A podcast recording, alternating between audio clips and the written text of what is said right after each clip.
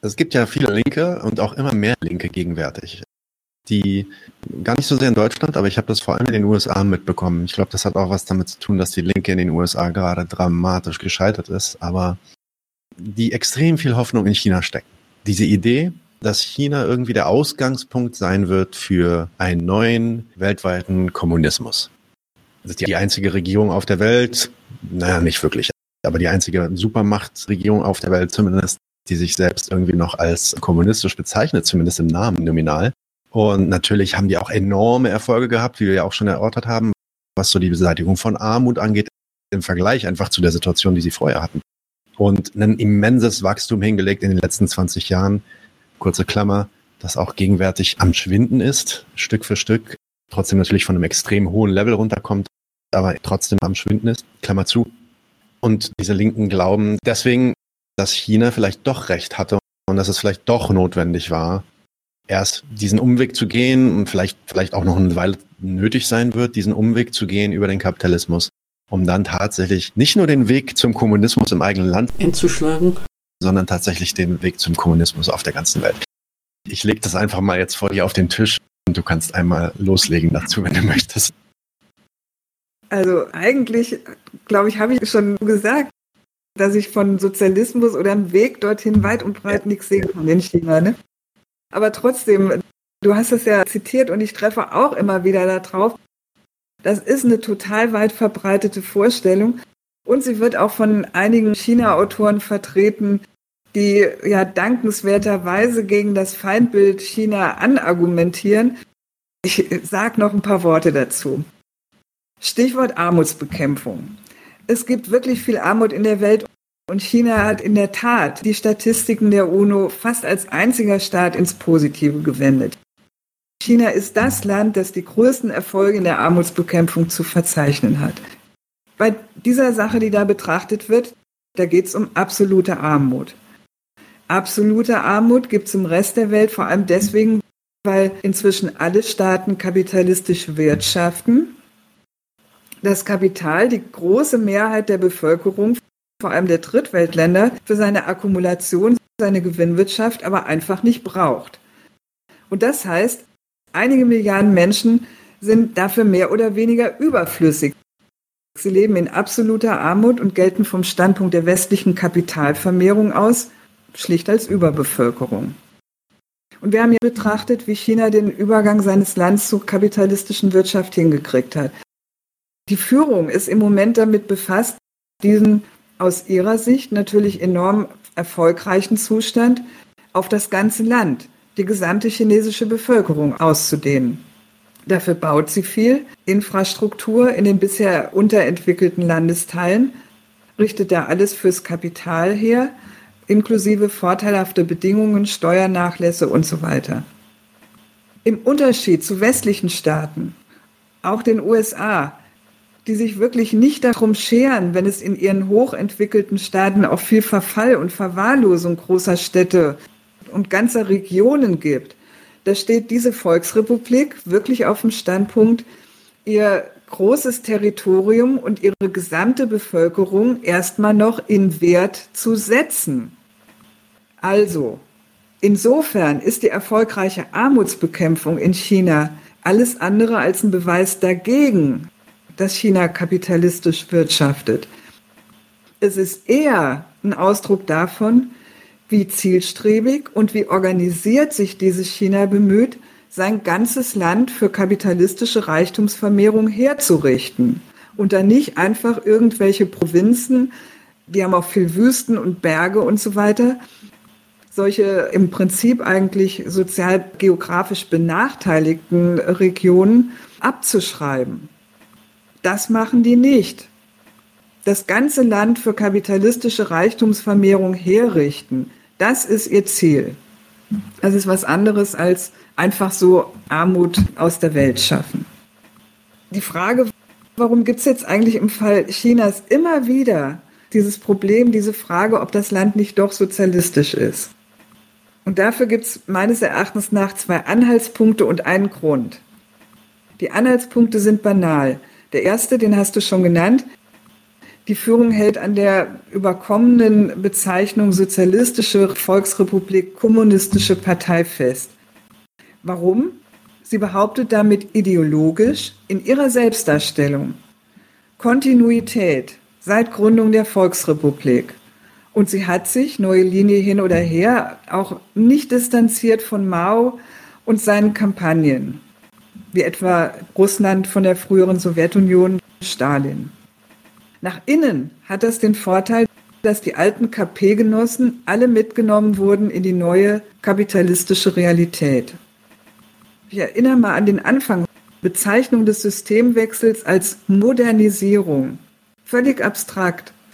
Nach außen zeigt man mit dem Beibehalten dieser Termini Sozialismus, Kommunismus gewissermaßen selbstbewusst und trotzig, dass man sich von seinem eigenen Weg nicht durch eine Verbeugung vor den westlichen Werten abbringen lässt. Das ist meines Erachtens nach der Grund dafür. Der zweite Anhaltspunkt ist das große Eingreifen des chinesischen Staats in die Wirtschaft. Nach wie vor ist der chinesische Staat mit oder Eigentümer vieler großer Unternehmen. Nach wie vor gibt es kein privates Grundeigentum. Weiterhin gibt es staatliche Banken, staatliche Direktiven für Kreditvergabe, Unternehmenszusammenschlüsse und so weiter. Gut, nur ist das in westlichen Staaten auch nicht unbekannt. In allen Phasen kapitalistischen Wirtschaftens haben Staaten sowas gemacht, wenn sie es für nötig hielten, um die Konkurrenzfähigkeit ihrer nationalen Ökonomie herzustellen.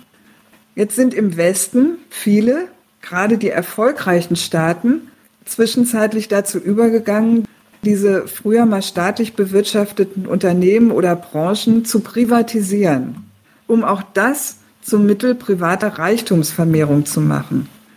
Marxistisch gesprochen heißt das, der ideelle Gesamtkapitalist definiert sich auf Basis des erreichten Entwicklungsstands um.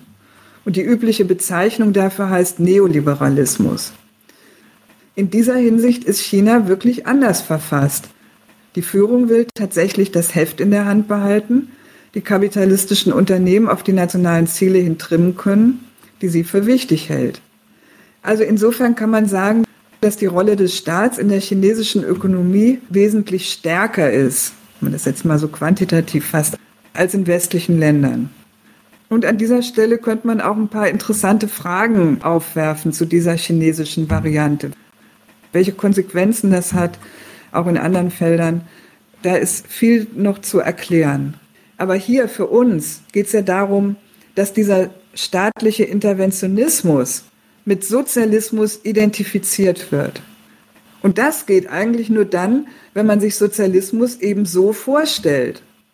Als einen vom Staat gezügelten oder beherrschten Kapitalismus.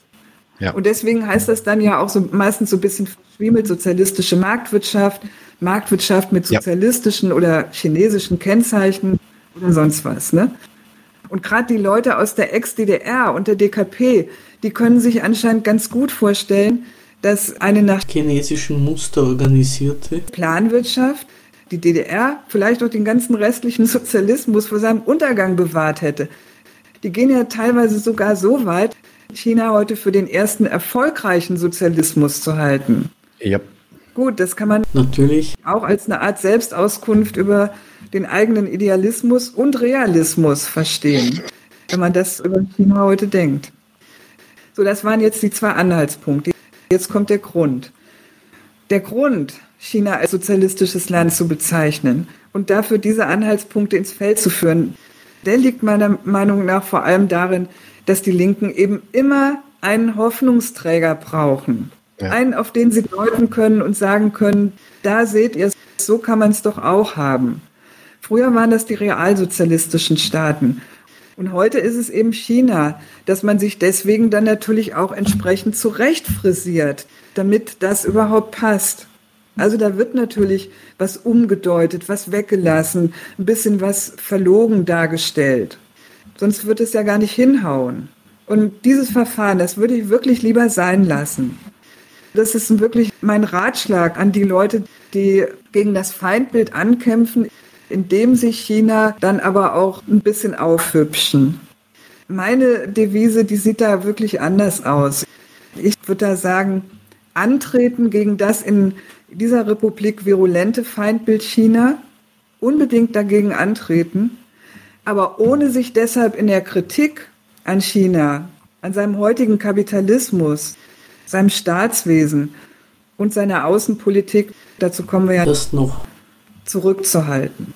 So, Exzellentes, exzellentes Schlusswort. Das wird sich, glaube ich, auch in Folge dann nochmal durchziehen, wenn wir über viele Sachen reden, für die China heute berühmt berüchtigt ist. Ein paar Sachen wurden auch schon erwähnt. Früher wurde gefragt nach zum Beispiel dem Umgang mit den Uiguren und zu diesem Social Crediting System zum Beispiel. All diese Themen werden wir so ein bisschen anschneiden, sowohl was die in China tatsächlich bedeuten, als auch wie die westliche Berichterstattung all dieser Aspekte zu betrachten ist. Wir sind aber dann eigentlich mit dem Teil deines 2000 Neuner. Buches durch und widmen uns deinem erneuerten Vorwort. Sehr ausführliches Vorwort, glaube ich, auch fast 100 Seiten, wo du dich wirklich dann China heute widmest. Zum Schluss des historischen Teils wird noch der Autor Christian Y. Schmidt empfohlen, der neben Satiren auch einige Bücher zu Ostasien verfasst hat.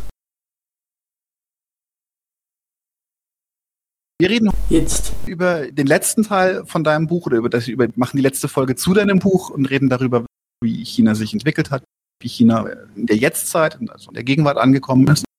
Und du hast auch in dem neuen Vorwort von der aktuellen Edition, da hast du ja auch geschrieben, wie sich China verändert hat, auf welchem Stand? wie seine Beziehung zum Rest der Welt ist. Und da ist wirklich die Frage für mich, wo ist China heute angekommen? Inwiefern hat es seine Entwicklung fortgesetzt? Welche Fortschritte sind gemacht worden? Und inwiefern kann man das heute, was heute in China passiert, eigentlich noch sozialistisch oder eben kapitalistisch einordnen? Ja, also wir haben ja hier in unserer kleinen Reihe die neuere Geschichte Chinas seit den Opiumkriegen betrachtet. Natürlich im Vergleich dazu können wir heute feststellen, das alte Reich der Mitte, das mischt inzwischen wieder wirklich in der obersten Liga der Nationen mit. Und sowas gilt natürlich als riesiger Erfolg. Denn das ist ja die in dieser Welt der Staatenkonkurrenz übliche Betrachtung. Was zählt und was einem Land Respekt einbringt, das sind ja weniger seine Alphabetisierungsraten, die Gesundheit seiner Leute, ihre Zufriedenheit oder sowas, als sein ökonomischer Erfolg auf dem Weltmarkt und sein politischer Einfluss.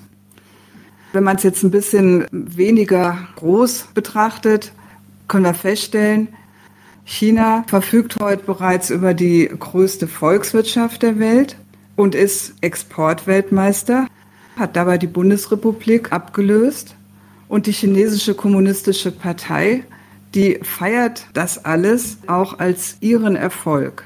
Den kapitalistischen Weg, so nennt sie das ja seit 1978 nach Maos Tod, den stellt sie gerne da als Mittel dafür, die Produktivkraft ihres Landes zu entwickeln. Und hält immer noch die Vorstellung aufrecht, dass sie dann, wenn das passiert ist, den Sozialismus ausrufen wird. Jetzt könnte man natürlich, wenn man die Lage der chinesischen Ökonomie daraufhin betrachtet, wirklich mit Fug und Recht feststellen, dieses Ziel, Entwicklung der Produktivkräfte des Landes, das ist längst erreicht. Dieses Land verfügt wirklich inzwischen über alles, was man an Technik, an Infrastruktur, an Forschung und so weiter braucht. Wenn man eine Versorgung sämtlicher Chinesen auf gesichertem und steigendem Niveau gewährleisten wollte.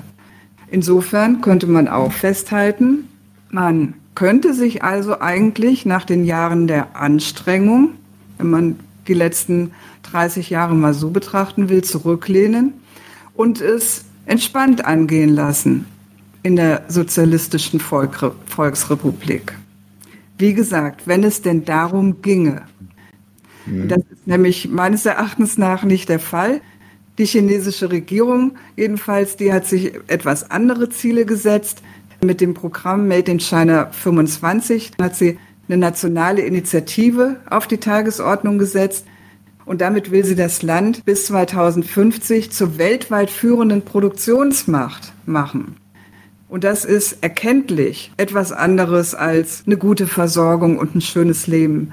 Also wenn du die Frage des Sozialismus einbringst, wäre das eher sowas, was ich mir darunter vorstelle. Aber wenn wir jetzt mal von meinen subjektiven Vorstellungen absehen, vielleicht noch mal ein bisschen objektiver gefragt, was soll denn am heutigen China eigentlich noch sozialistisch sein? Also das Leben der Chinesen unterscheidet sich jedenfalls in fast nichts vom hiesigen. Für alles wird Geld verlangt, das muss verdient werden. Man hat dauernde Sorgen um seinen Arbeitsplatz, um die Gesundheit angesichts von Belastungen am Arbeitsplatz, Lärm, Luftverschmutzung, schädliche Lebensmittel und so weiter.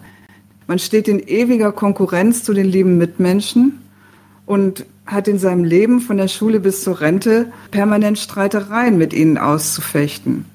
So, das erstmal einfach zur Beschreibung des Lebens der Leute da. Da kann ich überhaupt gar keinen Unterschied erkennen zu unserem. Ich würde gleich mal trotzdem noch mal im Detail nachfragen, weil du schreibst ja auch, dass sie extrem hohe Produktivkraft schon erreicht haben. Wie sieht es denn aus mit dem Lebensstandard der Arbeiterklasse in China? Wie haben sich denn die Löhne entwickelt in den letzten Jahren? Was gibt es für soziale Absicherungen oder welche fehlen auch in China? Aber du hast das jetzt auch schon so ein bisschen als Red Race beschrieben, dass das stattfinden muss mittlerweile. Ja, also auf der Ebene der Löhne kann man schon feststellen, dass sich die in den letzten Jahren wirklich kontinuierlich nach oben entwickelt haben. Insbesondere in den großen industriellen Ballungsräumen in Südostchina sind die massiv gestiegen. Ich glaube, von 2008 bis 2017 durchschnittlich um mehr als 80 Prozent. Da könnten die Arbeiter der BRD mit ihrer Lohnentwicklung in den letzten Jahrzehnten natürlich ziemlich neidisch sein, wenn man das liest. Ne? Aber das ändert ja nichts daran, dass die ganzen grundsätzlichen Kritikpunkte an einem Lohnarbeiterdasein geblieben sind. Also man kann feststellen, auf der Ebene des Lohns, ja, da hat sich vieles zum Besseren entwickelt. Und es ist übrigens auch bemerkenswert, dass die chinesische Regierung da einigen Lohnkämpfen in den letzten Jahren nicht per se feindselig gegenübergestanden ist. Ein Beispiel dafür war der Lohnkampf bei Honda. Der war 2010, 2011 so ungefähr. Da ist Folgendes gelaufen. Neben dem Punkt, dass dieser Streik sich gegen ein japanisches Unternehmen gerichtet hat, das war jetzt natürlich auch nicht gerade zufällig, dass die Regierung den fast sogar ein bisschen befördert hat. Japan gilt in China immer noch als sozusagen der Hauptfeind der im Zweiten Weltkrieg für mehr als 20 Millionen Tote verantwortlich war und sich für diese Gräueltaten auch nie entschuldigt hat. Also neben diesem Punkt gibt es dafür meines Erachtens nach zwei Gründe. China will keineswegs immer das Billiglohnland der Welt sein. Das widerspricht schlicht dem eigenen Anspruchsdenken. Der mhm. erste Punkt, also sozusagen auf der Ebene des Selbstverständnisses, des Images. Und der zweite, die chinesische Führung, die bemüht sich seit der Weltfinanzkrise ganz verstärkt um die Entwicklung eines chinesischen Binnenmarkts, weil sie unabhängiger von den Konjunkturen der Weltökonomie werden will. Und da passen höhere Löhne in ihrer Funktion für eine höhere Binnennachfrage zu diesem Programm. Durch höhere Löhne gibt es also in China das, was der DGB hierzulande seit Ewigkeiten fordert und nie kriegt, eine gewisse Berücksichtigung des Kaufkraftsarguments. Andererseits, also jetzt bevor man äh, sich das allzu rosig vorstellt, gibt es in China natürlich nach wie vor eine ganze Menge an Provinzen, die gerade mit ihren Billiglöhnen konkurrieren und das jetzt interessanterweise auch gegen die bereits fortgeschrittenen kapitalistischen Zentren des Landes an der Ostküste. Also innerhalb von China wird mit Löhnen, unterschiedlichen hohen Löhnen selbst konkurriert. Und auch das ist staatlich gewollt. Die Volksrepublik, die bietet ihren Investoren sozusagen die gesamte Palette an Arbeitskräfteangebot in einem Land. Und das ist ja ein Punkt, den die EU mit ihren südosteuropäischen Billiglohnländern und ihren Wanderarbeitern ziemlich angestrengt nachahmt. Ich wollte gerade sagen, internes Nearshoring. Genau. An interne äh, Konkurrenz Also einerseits in Zentren, wo die Arbeitskräfte sehr nachgefragt werden und wo Fachkräfte gefragt sind, da werden die Löhne nach oben getrieben. Allerdings auch mit gewissen Deckelungen bereits, weil man weiß, wenn die zu hoch werden, wandert das Kapital nach Vietnam oder Kambodscha ab. Also zu viel ist auch nicht gewollt, aber umgekehrt, es soll auch nicht irgendwie einfach sozusagen das Billiglohnland der Welt bleiben. Und so soziale Absicherungen, was gibt es da? Eigentlich seit den 2000er Jahren baut China ziemlich planmäßig verschiedene sozialstaatliche Strukturen auf, nachdem man in den ersten beiden Jahrzehnten der Systemtransformation, so nennen die den Kapitalismus bei sich ja, viele Einrichtungen aus der sozialistischen Phase, die es da also schon gegeben hatte, zerschlagen hat. Zum Beispiel durch die Privatisierung der Krankenhäuser, sowas wie in, in den Städten jedenfalls, allgemeines Behandlungsangebot, aber auch die Abschaffung der betrieblichen Verpflichtungen für Rentenzahlungen und so weiter. Die haben da ja durchaus erstmal für viel soziale Not gesorgt. Und mit ihrem sozialstaatlichen Aufbau jetzt da reagiert die kommunistische Führung in diesem Punkt auf eine durchaus weit verbreitete Unzufriedenheit. Und man könnte eigentlich sagen, das ist ein schönes Beispiel dafür, wie politische Reformen in diesem Land auch ohne demokratische Strukturen zustande kommen.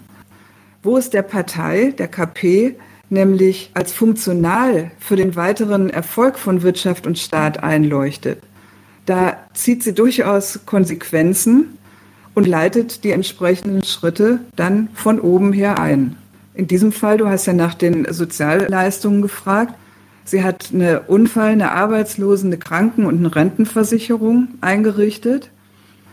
Nicht auf sonderlich hohem Niveau, aber doch bereits ziemlich flächendeckend. Weitgehend übrigens nach deutschem Vorbild. Das heißt, die wird finanziert von den Arbeitnehmern und den Arbeitgebern und durch Staatszuschüsse. Ebenso haben sie von Deutschland gelernt, dass so eine soziale Absicherung eigentlich nur so hoch ausfallen darf, wie es das Wachstum der Wirtschaft verträgt und haben es gleich mal vorsorglich eher auf so einem Minimalniveau angesiedelt. Ist ja wirklich nach deutschem Vorbild.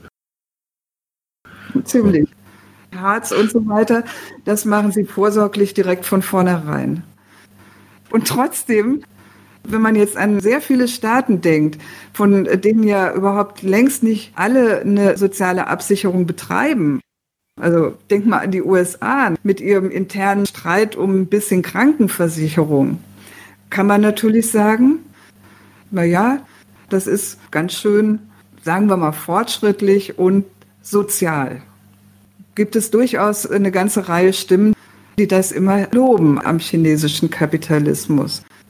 Man kann natürlich auch einen etwas anderen Schluss ziehen, nämlich den, dass man an sowas eigentlich ablesen kann, dass die Lohnarbeiter in diesem Land sehr regelmäßig mit Notlagen konfrontiert werden, denen sie finanziell nicht gewachsen sind.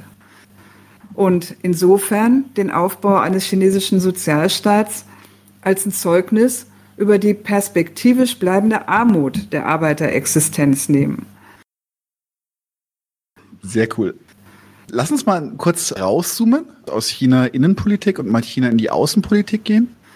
Chinas neue Außenpolitik kann man so sagen. Sie sind ja aufgefallen durch Ihre Belt and Road Initiative, der sogenannten neuen Seidenstraße. Kannst du uns kurz erklären, was dieses Projekt ist und welche Ambitionen und Ziele dahinter stehen? Ja, das kann ich. Aber da muss ich, glaube ich, zuerst mal ein paar grundsätzliche Worte zu Chinas neuer Außenpolitik sagen. Es ist nämlich so, dass mit der Transformation von Chinas Wirtschaft hin zu einer kapitalistischen, da hat sich natürlich notwendigerweise auch der Inhalt der chinesischen Außenpolitik verändert. Also man kann im Nachhinein sagen, gleichgültig, was die chinesischen Politiker jetzt als Figuren, Deng Xiaoping oder sonst wer, sich auch immer dazu gedacht haben, gleichgültig auch, wie antiimperialistisch sie vorher mal waren es stellt sich raus, wer eine kapitalistische Ökonomie betreuen und erfolgreich machen will, der muss dafür einiges in Gang setzen. Und auch darin ist China eigentlich ein richtiges Lehrstück. Ein Lehrstück nämlich über den Zusammenhang von Geschäft und Gewalt. Ich gehe das mal im Einzelnen durch. Ein Staat, der seine Wirtschaft erfolgreich Waren produzieren und am Weltmarkt verkaufen lassen will, der braucht als erstes eine sichere Zufuhr von billigen Rohstoffen.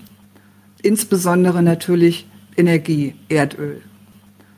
Also insofern geht es zunächst mal um die Suche nach verlässlichen Lieferländern. Und dabei ist es wichtig, dass die sich auch nicht einfach erpressen lassen, ihre Lieferungen einzustellen, wenn etwa die USA das wünschen. Und weil das so ist, werden die Chinesen in dieser Frage gewissermaßen mit Vorliebe fündig bei Ländern, die in einer gewissen Distanz zum Westen stehen.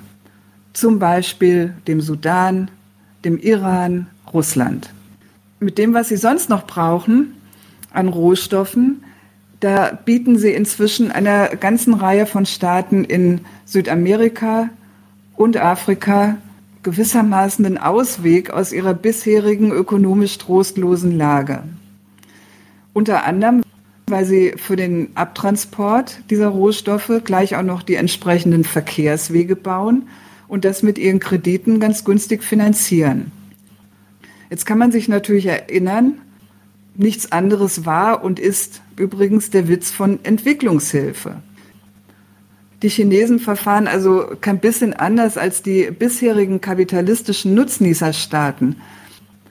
Vielleicht, das kann man eigentlich heute feststellen, wo die das alles mehr oder weniger eingestellt haben, machen sie etwas mehr Angebot an die Länder der dritten Welt.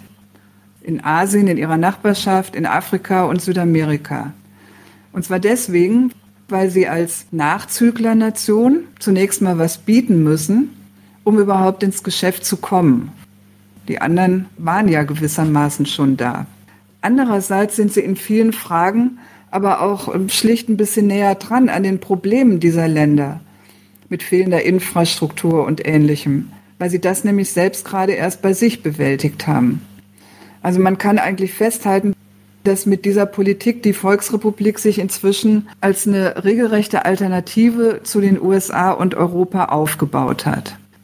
Das war mal die Seite, ja, wir brauchen was, wir brauchen Rohstoffe.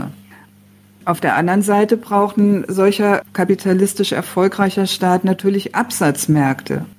Die funktionieren keineswegs nach dem Motto, ja schön, dass jetzt noch ein Neueinsteiger aufkreuzt und hier auch was verkaufen will. Also auf den wurde wirklich nicht gewartet. Der hat mit allerlei Einfuhrbeschränkungen, Kontingentierungen und so weiter zu kämpfen. Und deswegen ist China dann auch irgendwann der WTO beigetreten, beziehungsweise hat viel Wert auf diesen Beitritt gelegt und ja, kämpft da zusammen auch mit Brasilien, Indien, Schwellenländern, die in einer ähnlichen Situation sind, um bessere Exportbedingungen. Freihandelszonen in Asien und jetzt auch die neue Seidenstraße gehören auch in diesen Kontext. Bevor ich zu der komme, noch ein letztes Argument so eine Art von erfolgreichem Geschäftemachen mit dem Ausland hängt ab von dem politischen Einfluss und letztlich auch von der Gewaltmitteln, die ein Staat gegen andere aufbieten kann. Und auch das ist eine Einsicht, die China heute beherzigt. Es agiert geostrategisch, das heißt, es versucht seine ausgreifenden Handelsinteressen und seine Bereicherung am Rest der Welt abzusichern. In diesen Kontext gehört die neue Seidenstraße. Du hast ja gesagt, das hat in den letzten Jahren wirklich Furore gemacht. Das ist das quasi größte Infrastrukturprojekt der Weltgeschichte mit geplanten Kosten von 900 Milliarden bis einer Billion Dollar. Also ein echtes Drum. Und was soll jetzt eigentlich dieses Projekt? Das hat erstens die Funktion, die Seewege auf die China für seinen Handel angewiesen ist und die es für verletzbar hält, insbesondere durch amerikanische Sanktionen und Blockaden. Diese Transportwege sollen durch kontinentale Handelswege abgesichert werden. Und dazu dient der Ausbau verschiedener Eisenbahnstrecken von China einmal nach Süden, vor allem aber nach Westen. Ich glaube, da sind sogar fünf oder sechs Parallelstrecken von China sozusagen nach Europa hin in Planung beziehungsweise schon im Aufbau. Das ist die erste Funktion. Und die zweite Funktion der neuen Seidenstraße ist, sie bezieht damit Staaten in Zentralasien, auf dem Balkan, neu in den China-Handel ein. Sie bietet ihnen Geschäftsmöglichkeiten, wie gesagt, finanziert durch chinesische Kredite. So verwendet China momentan seine aufgehäuften Dollardevisen. Und das ist natürlich auch ein Versuch, außer Geschäft auszuweiten, diese Staaten enger an sich zu binden und sehr wohl sowas wie dauerhafte Abhängigkeiten zu stiften. Und damit fällt es ja auch sehr unangenehm auf, in Brüssel zum Beispiel, die das überhaupt nicht mögen, dass die Staaten der EU oder der Peripherie, Serbien zum Beispiel, da plötzlich Angebote von chinesischer Seite kriegen und gar nicht mehr so einfach so auf die Ansagen aus Brüssel hören müssen. Drittens, jetzt kommen wir quasi noch eine Ebene höher, ist die neue Seidenstraße mit ihrer ausgreifenden Planung, die ja auch Afrika und Südamerika mit einschließt, wirklich sowas wie eine Kampfansage an die bisherige Weltordnung. China will damit die Bedingungen des weltweiten Geschäfts für die kommenden Jahrzehnte so mitgestalten, dass es eigentlich davon ausgehen kann, dass die für China nützlich sind. Und das bestreitet die Rolle der USA, die genau das ja bisher in ihrem Interesse gemacht hat. Noch ein Satz, wenn man das ideologisch ja. fasst. Ne? China kämpft für oder hätte gerne eine multilaterale Weltordnung. Und das hört sich ja gewissermaßen bescheiden an. Das ist ja die Ansage, ja, wir wollen auf gar keinen Fall selber dominant werden. Wir sind eigentlich nur dafür, dass niemand dominant ist. Multilateral eben. Das hört sich bescheiden an. Der Sache nach ist es gar nicht bescheiden, weil es ja die gerade existierende Dominanz der USA angreift. Also nicht weniger als eine Kampfansage gegen die amtierende Weltmacht ist. Die reagieren auch prompt. Ich kann mich erinnern, unter Trump ist ja zum Beispiel auch Huawei hat, hat auf den Deckel gekriegt, musste aus den Google-Netzwerken rausgenommen werden. Da ist ja eine ziemliche Schärfe im Tonfall. Wird immer heißer. Also es war auch vorher schon. Und jetzt ist die Frage, du hast es gerade schon so ein bisschen umrissen. Von wem geht hier eigentlich die Aggression aus? Du hast es gerade gesagt, naja, der, der große Babo am Platz wird halt gechallenged und möchte seine Position natürlich auch nicht abgeben. Und wie kann sich oder wie behauptet sich China an dieser Stelle? Du hast ja schon gesagt, sie positionieren sich eher multilateral. Sie wollen jetzt nicht unbedingt die, die Amerikaner verdrängen, aber sie wollen mindestens ein genauso großes Stück vom Kuchen haben. Ja, Natürlich ist die Auseinandersetzung zwischen China und den USA jetzt eine Konsequenz dessen, was ich gerade erklärt habe und ist jetzt auch das, was man da unbedingt betrachten muss. Ich würde total gerne vorher das noch mal einmal kurz zusammenfassen, was ich jetzt sozusagen über die moderne Außenpolitik eines Landes wie China gesagt habe weil ich das so wichtig finde. Also wichtig ist mir an dieser Stelle vor allem, dass Chinas heutige Außenpolitik wirklich den Notwendigkeiten seiner neuen, seiner kapitalistischen Ökonomie entspringt. Mit seinem Waren- und Kapitalexport will China sich an anderen Ländern bereichern. Und um diese Reichtumsquellen abzusichern, wird es geostrategisch aktiv, baut auch sein Militär aus und so weiter. Das ist das Programm einer modernen, und ich sage jetzt dieses Wort, imperialistischen Großmacht.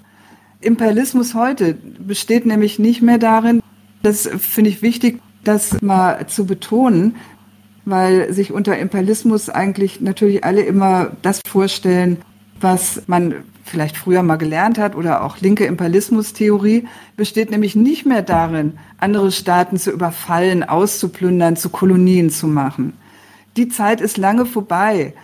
Nämlich seit die USA nach dem Zweiten Weltkrieg das Prinzip der Anerkennung von souveränen Staaten gegen die alten Kolonialmächte, England, Frankreich vor allem, durchgesetzt haben, weil sie selbst, die USA, so deren exklusiven Zugriff auf große Teile der Welt beenden und sich ins Spiel bringen konnten.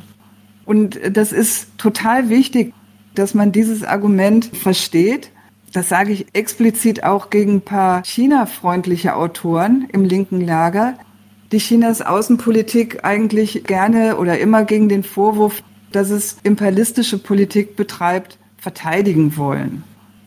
Sie wenden ein, dass dieses Land in seiner Außen- und Entwicklungspolitik zwar vielleicht egoistisch handelt, aber nicht aggressiv, dass es aufrüstet, aber dabei defensiv verfährt und so weiter. Und an diesen Formulierungen, da merkt man, Imperialismus wird da immer verstanden als die aggressive, die militärisch ausgreifende Politik.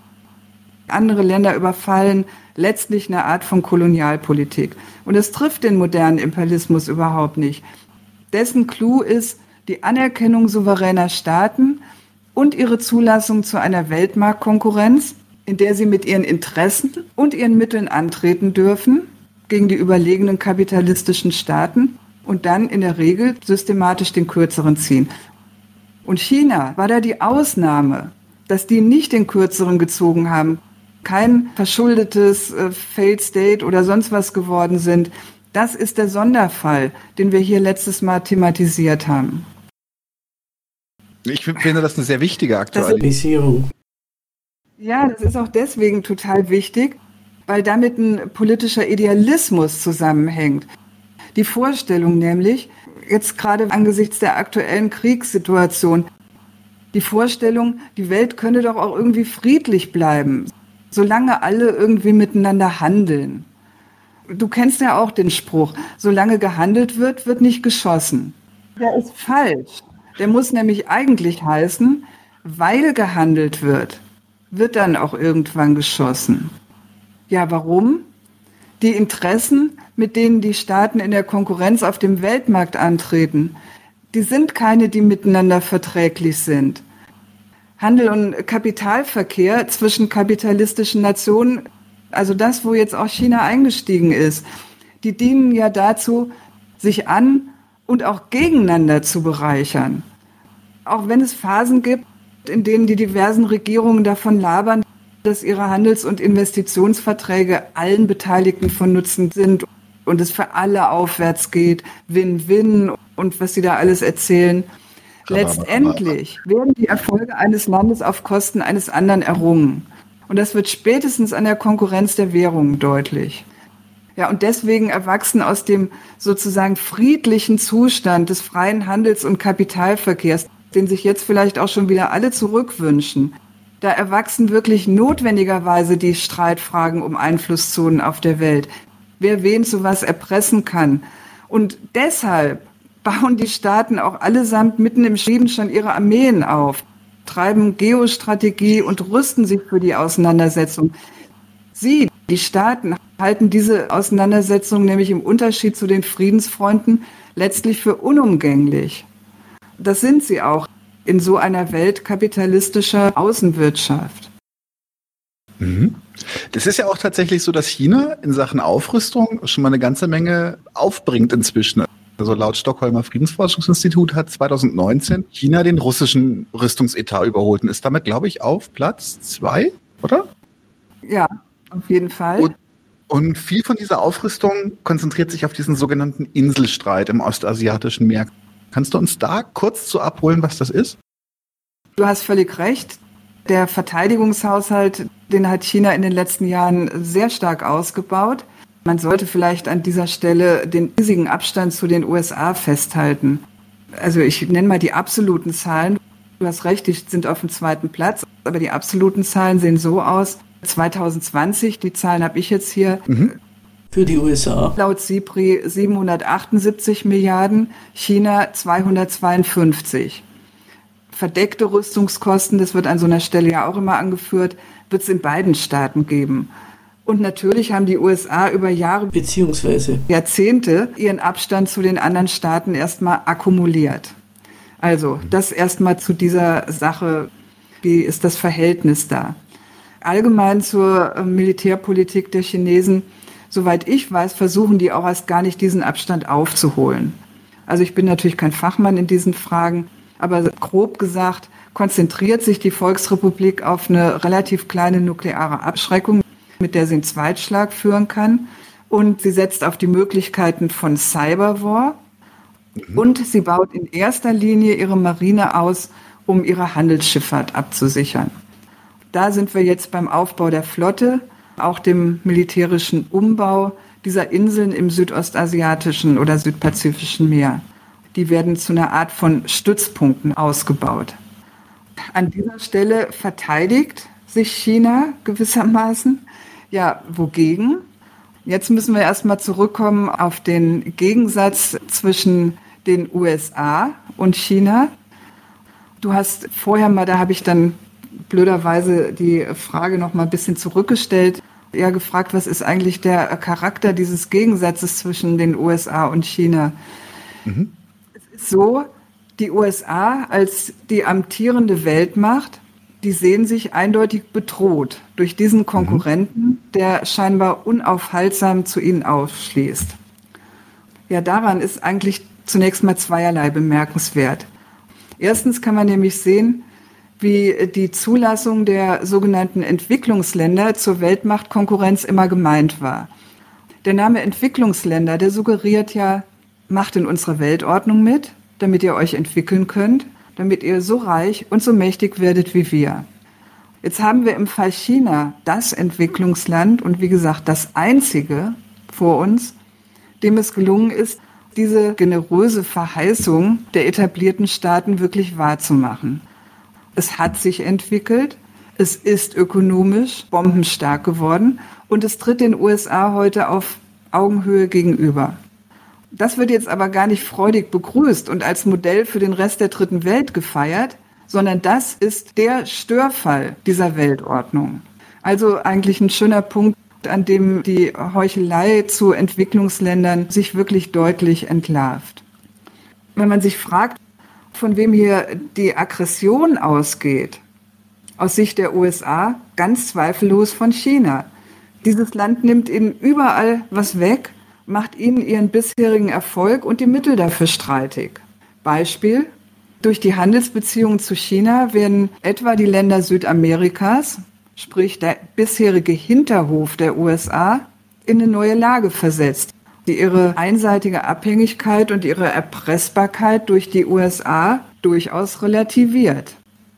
Und für die Politiker in Washington heißt die Schlussfolgerung ganz klar, wir müssen unsere bisherige Stellung verteidigen gegen dieses unangenehme Land, das unsere Ordnung, das heißt die für uns nützliche Ordnung, so durcheinander bringt. Daran kann man jetzt, das ist der zweite Punkt, auf den ich hinweisen will, eigentlich schön sehen, wie wenig die Kategorien Aggression und Verteidigung die Lage erfassen. Die bisherige Weltmacht, ja, die muss sich überall verteidigen. Warum? Weil sie natürlich überall ihre Interessen, ihre Dollars, ihre Leute, ihr Kapital und so weiter hat. Aber von ihrem Standpunkt aus ist das Verteidigung und China ist der Aggressor. China, das genau dasselbe macht wie sie. Zur Frage, was haben die alles schon gemacht? Ja, die US-Präsidenten haben das natürlich erkannt. Spätestens seit Bush dem Jüngeren haben sie der Auseinandersetzung mit China oberste Priorität eingeräumt. Obama hat mit seinen Freihandelsabkommen versucht, Chinas Weltmarkterfolge einzudämmen. Trump mit seinem harten Handelskrieg. Dann hat er eine Strategie des Decoupling aufgelegt, den Versuch einer ernsthaften Entflechtung der amerikanischen Volkswirtschaft und die Bekämpfung von Huawei, hast du schon erwähnt, das modernste chinesische Kapital, das mit seiner 5G-Technik ja weltweit erfolgreich ist. Biden hat seine Amtszeit unter das Motto extremer Wettbewerb gestellt. Eine seiner ersten Amtshandlungen war eine Verordnung, der zufolge US-Regierungsbehörden nur im eigenen Land erstellte Waren und Dienstleistungen kaufen dürfen. Umfang etwa 600 Milliarden Dollar. Also das sind natürlich durchaus gewichtige Versuche und keine Frage, dass diese US-Aktionen der chinesischen Wirtschaft schaden. Aber so richtig aus dem Tritt gekommen ist Chinas Wirtschaft bisher eigentlich nicht.